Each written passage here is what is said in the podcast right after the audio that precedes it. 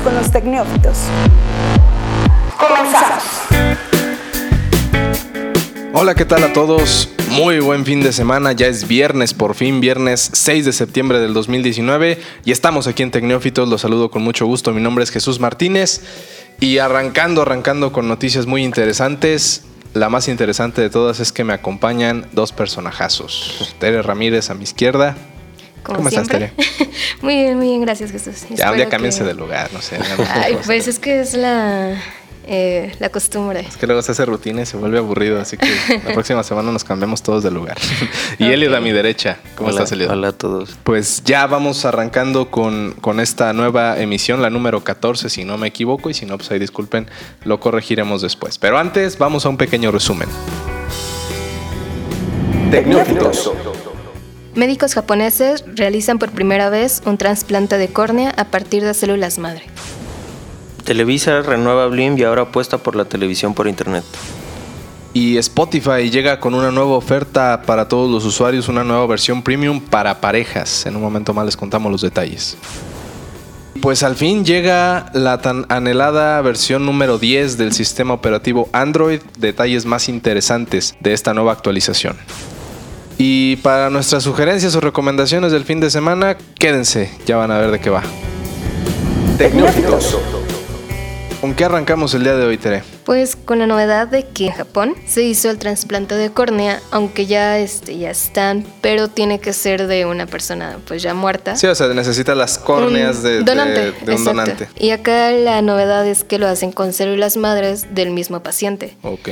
Se trata principalmente de acabar con estos problemas de, de la vista, especialmente o problemas de la córnea, que pues a la larga afectan a la vista y puede llegar a la ceguera. Y un dato importante es como que en 2050 muchos vamos a sufrir de, bueno, si llegamos a esa... Ese año. Ajá, vamos a estar sufriendo de problemas de la vista y más que nada por la ceguera, por el uso de celulares y otras tecnologías, ¿no? ¿En qué consiste la- el trasplante de células madre o cómo es el, el proceso? Utilizan o retiran las células madres del mismo ojo porque la córnea tiene esta como una capa que se regenera. Sí, o sea, la córnea es esta capa como transparente del ojo que es la que cubre. Te protege de todos los factores Exacto. externos, de la luz y demás. Y bueno, se supone que hacen como una, un trasplante de una capa delgada de tejido de la córnea que tiene de 0.03 a 0.05 milímetros de espesor. O sea, es una cosa de nada. Sí. Las células madres se llaman pluripotentes inducidas, que es como un- la regeneración de estas células madres por sí solas. O sea, no necesitan de, de algo más. O sea, es cosa como de microbiología y lo que da a entender es que de las mismas células madre, ellas se pueden regenerar por sí solas y por lo mismo crean esta capa que es la córnea en el ojo y pues así ya se te quitan todos los problemas. Y cuando por una lesión o alguna enfermedad no se regeneran es donde existe este Exacto. problema que ya impide la, la correcta visibilidad y, y todo lo demás. Así ¿no? es, y el oftalmólogo que hizo esta operación dice que espera operar otras tres personas antes de que se acabe el, El próximo el- año. ajá. Muy interesante, creo que es un avance importante. Sé que no, no estamos hablando de que ya todos los trasplantes de todos los órganos en el futuro vayan a ser mediante células madres, es una cosa No. imposible. Pero este tipo de situaciones que son muy delicadas y que muchas veces precisamente por la falta de un donante no se llevan a cabo en un tiempo óptimo, pues creo que termina siendo una alternativa viable que si se desarrolla correctamente, pues ya puede ser Claro. una cuestión estándar, ¿no? Y aparte esto es lo primero en su tipo, así que bueno, han tenido buenos resultados. La mujer que le hicieron tiene 40 años, así que es una edad ya bastante madura. Y pues qué podemos esperar de alguien joven, ¿no? Que Sí. tiene más potencial para, para estos Pues, trasplantes. muy interesante. Vamos a ver en los próximos meses los, las nuevas eh, cirugías o los nuevos eh, trasplantes, ver qué- cómo avanzan y qué resultados y esperamos que sean favorables, ¿no? Pues esperemos. Pues muy interesante, Tere. Muchas gracias. Blim sigue rogando que, que le llamen, bueno, busca llamar la atención y que por fin alguien contrate su suscripción. ¿Y ahora a qué llegaron? Al parecer le van a tirar por la televisión e internet. Van a dejar de darle prioridad a contenido exclusivo ¿En streaming? En streaming como series o películas. Ahora como tratar de vender el que te vas a poder ver creo que 30 canales que pertenecen a, Televisa. a Televisa, bajo demanda en vivo o no en vivo en la plataforma de Blim TV. Entonces, con tu misma suscripción que tenías de Blim, vas a poder seguir accediendo a todo el contenido, que contenido. ya estaba y ahora vas a poder ver todos esos 30 canales. Es un modelo interesante, ¿no? Que ya, por ejemplo, tenía la, eh, la aplicación de Fox, de que descargas la app y si tú tienes o si estás pagando una suscripción a una compañía de cable, puedes acceder con esa misma cuenta a los canales en vivo, a los que tienes acceso en televisión, pero en tu celular. Y si contratas el servicio premium, puedes ver todas las películas y series que tiene el, el catálogo de Fox, pero también puedes ver todos los canales de Fox en vivo,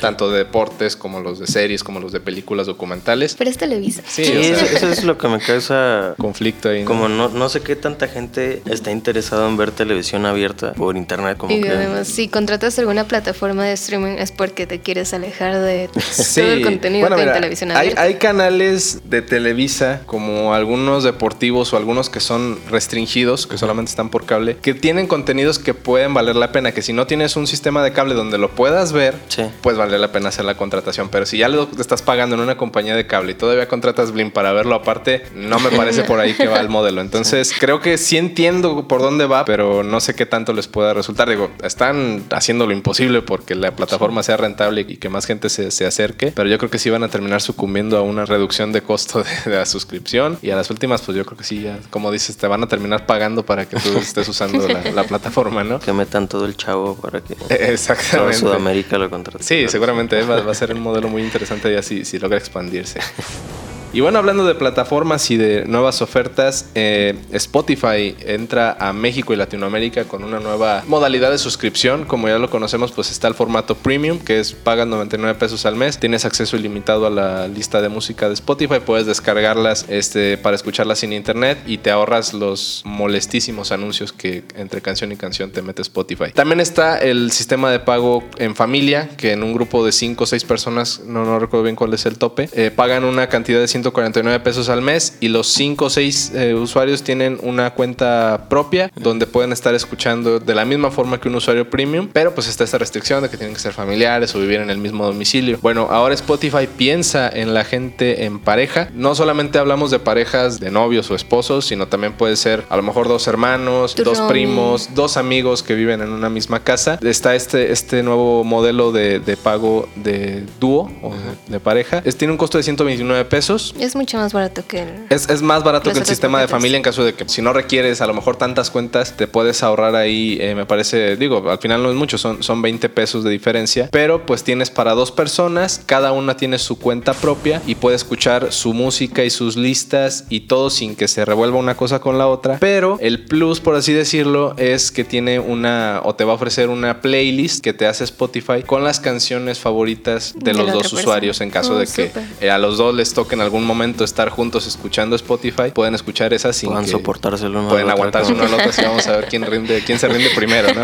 Así que pues ya va a estar, ya está disponible en México, ya esta versión ya existía en otros países, pero entra en una lista de, de naciones junto con México, además de otras de Latinoamérica, donde ya va a estar disponible. De hecho, ya me llegó a mí el correo de que, de que puedo suscribirme por esa vía. 129 pesos al mes, te manejan esta promoción de los tres meses gratis al principio, entonces puede ser interesante para alguien que quiera probarlo y, y ver qué beneficios tiene. Yo creo que está bien, digo. Sí, Si Digo, pasa- o sea, como por separado tendrías que gastar que 198 o algo así. Sí, casi 200 pesos por dos cuentas, te puedes ahorrar mucho más este, en caso de que tampoco quieras pagar el familiar. Bueno, pues ya con esto llegamos a- al primer corte, vamos a una pequeña pausa, ya volvemos.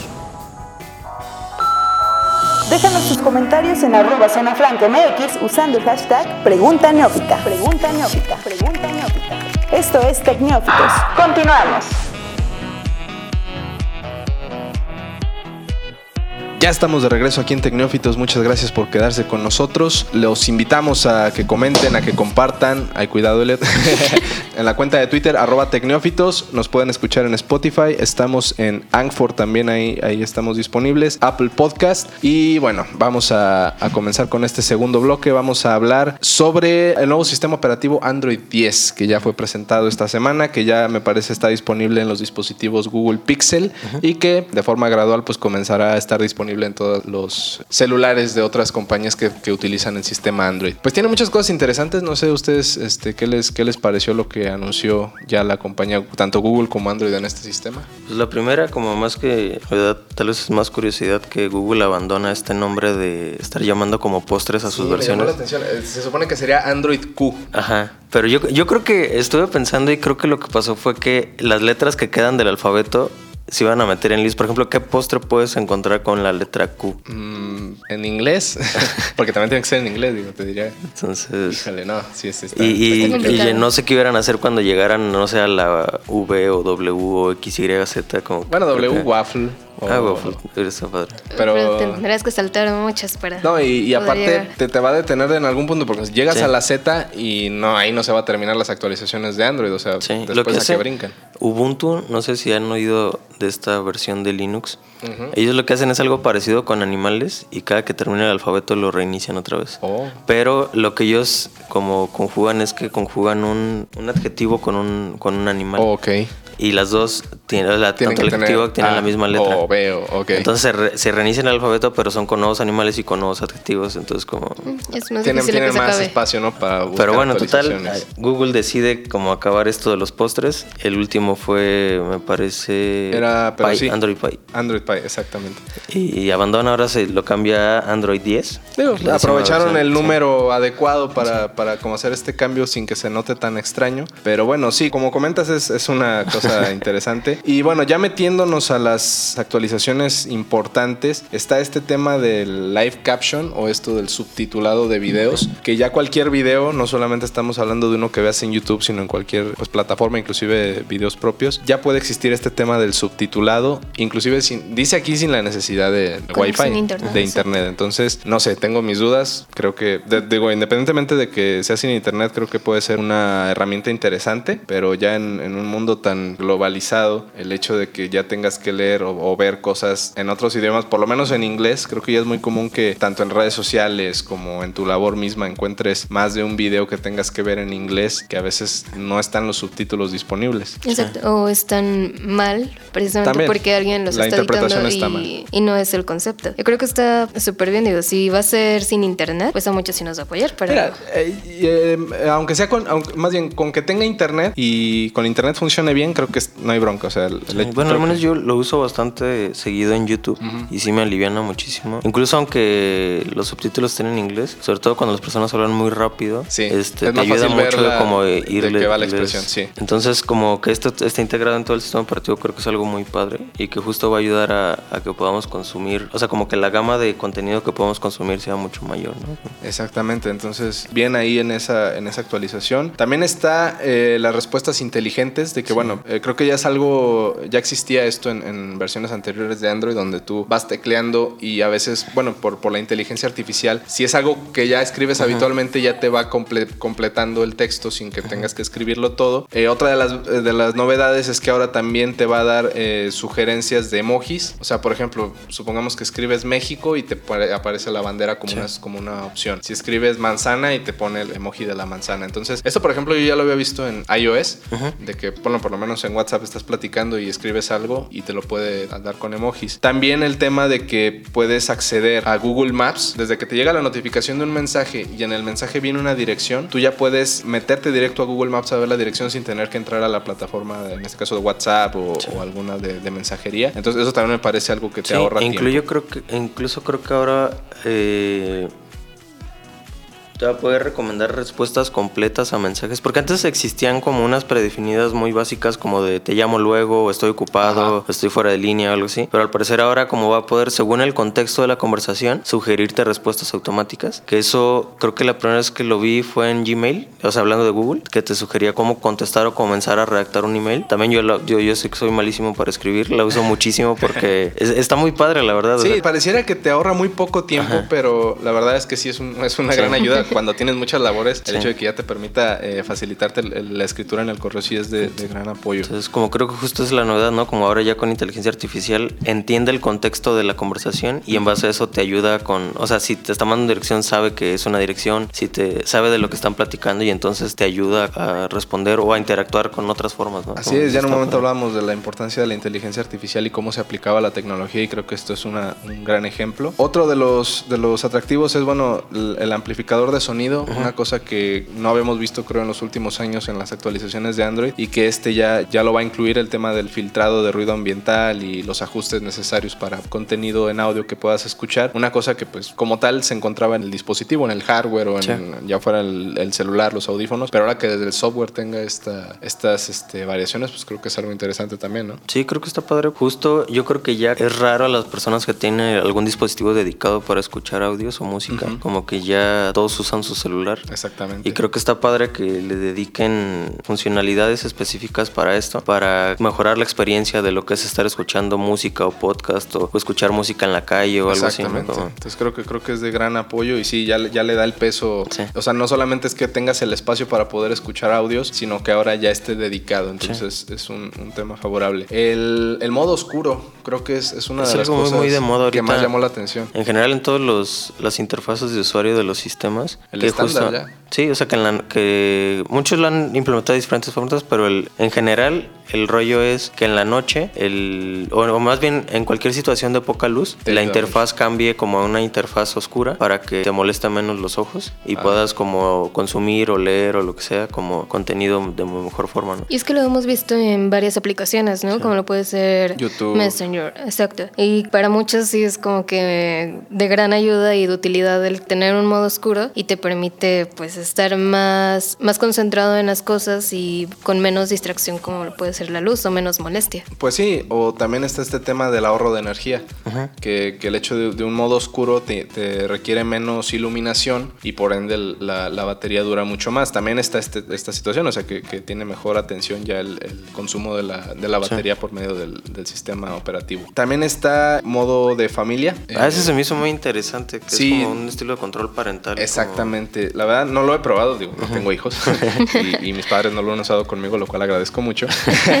pero, pero sí, eh, con esto tú puedes restringir tanto todo el dispositivo como ciertas aplicaciones. Incluso también creo que tiempo de uso de aplicaciones, ¿no? O sea, tú puedes definir, ¿sabes qué? Yo quiero que YouTube, a más tardar a las 9 de la noche, ya no puede ver este, hasta el día siguiente. porque ya sé que en la noche se va a pasar viendo videos de tutoriales y, otras cosas. Bueno, fuera eso. Bueno, otras cosas, no, no, no vamos a poner a ahondar en eso. Pero, pero sí, este modo parental que ya existía en Android 9, pero creo que ahora toma un poquito más de fuerza y, mayor idea.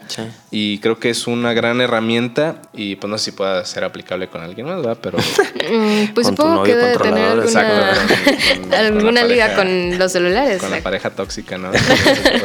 pero, no den idea, chavos. Puede sonar como muy restrictivo para los niños, pero yo creo que es muy importante porque justo, justo el tener internet y tener un, un dispositivo en el que puedes acceder a tantas cosas tan fácilmente. Y que, y que pueden acceder a ti también, es, ese es otro tema, ¿no? Entonces como que siento que eso es algo muy, muy peligroso, que si en un niño no tiene control se puede salir de las manos como muy fácilmente. Entonces creo que son herramientas para que los padres puedan tener control sobre que tu hijo, qué está consumiendo y a qué, hora, y a qué horas, ¿no? Para que no pueda interferir en su crecimiento o como en, su rutina diaria, ¿no? Así como... Sí, de, acuerdo. Y también obviamente que, que, puedan restringir, por ejemplo, las, las aplicaciones de mensajería donde pudieran existir este tipo de contactos con gente extraña claro. que tenga algún interés este no, no correcto, ¿no? Y hay otra medio ligada que también se me hizo padre que es creo que el focus mode se llama así. Sí. Que es algo más o menos parecido pero para ti mismo en el sentido de decirle ahorita necesito estar concentrado, no me distraigas, y entonces no sé si a lo mejor estás estudiando y leyendo algo que no te lleguen mensajes de cierta aplicación. Sí, eh, eh, a diferencia del modo avión, aquí tú puedes seguir estando conectado a la red,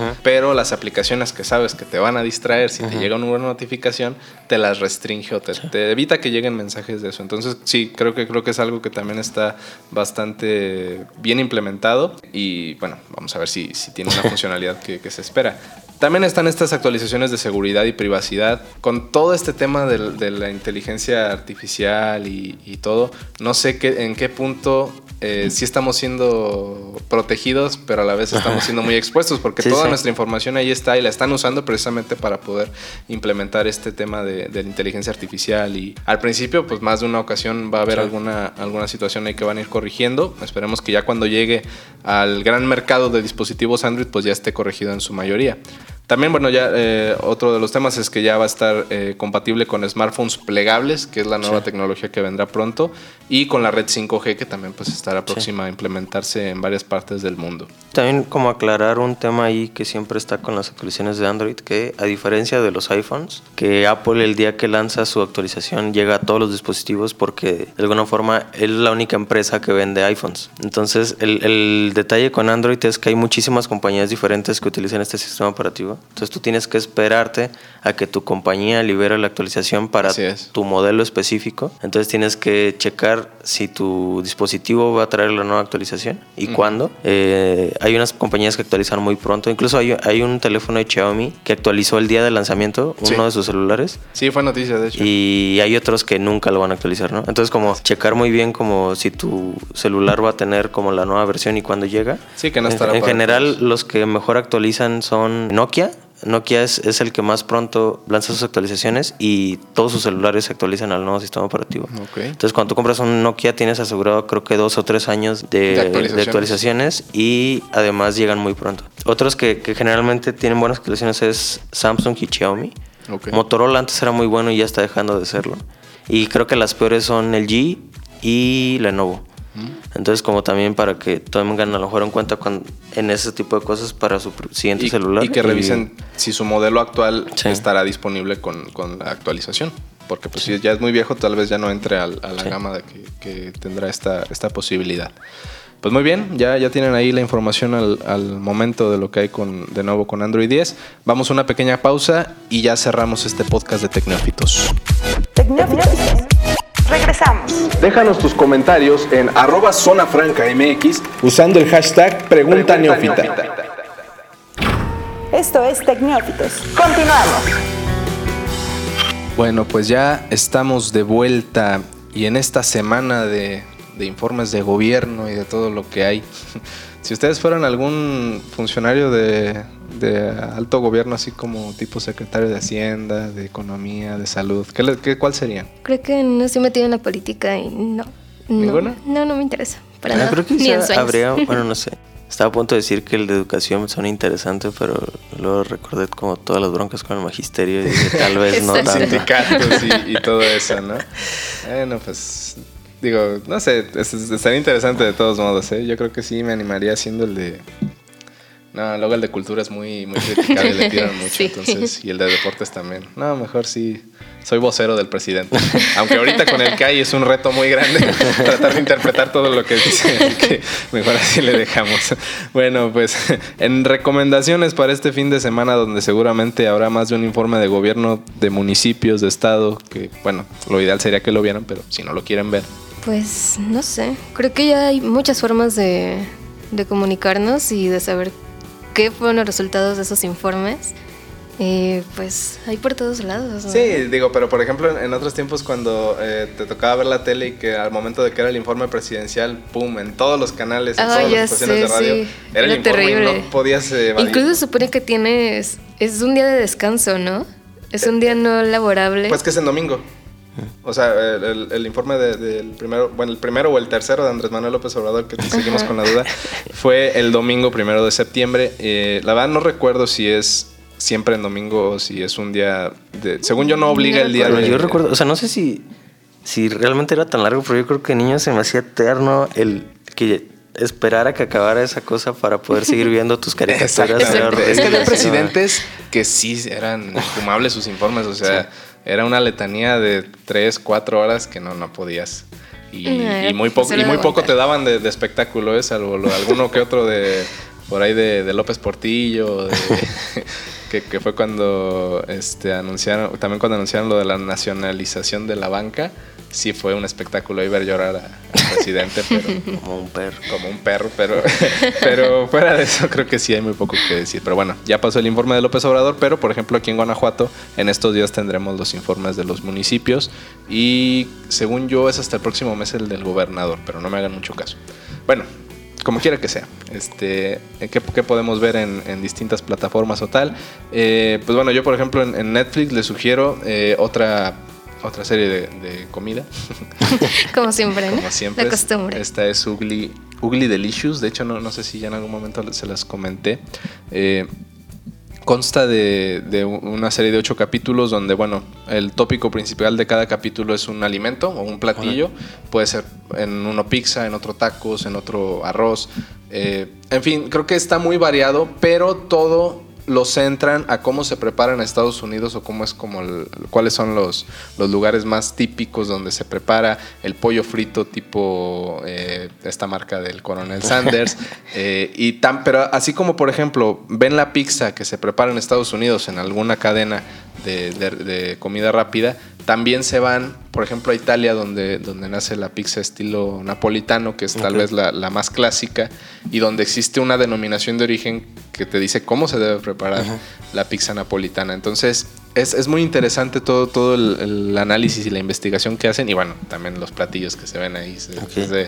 Terminas con mucha hambre y, y es triste que terminas comiendo cualquier cosa que no es lo que te está poniendo ahí la, la serie. Pero sin duda es interesante, son ocho capítulos, es aproximadamente 40-45 minutos y tiene un formato muy divertido. Creo que no, no, es, no es tan eh, eh, cuadrado como lo es a lo mejor algún documental.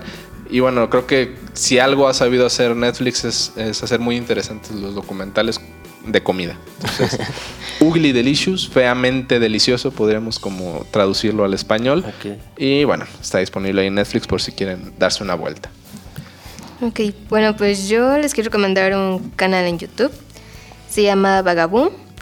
Y es un chico suizo, italiano, español que precisamente viene a México porque se enamoró de una chica mexicana y bueno, Me ya este, su historia. en es- internet Ajá. y se vino casando y todo, ¿no? Claro, su historia ya este, es muy aparte del, de, de este canal, pero trae contenido muy bueno porque toca mucho los impactos o como estas... Choques Ajá, los culturales. choques culturales que tiene un especial que es entre Suiza y México y de verdad o sea, son cosas que ni siquiera te imaginas. Uno que me tocó mucho fue de la comida.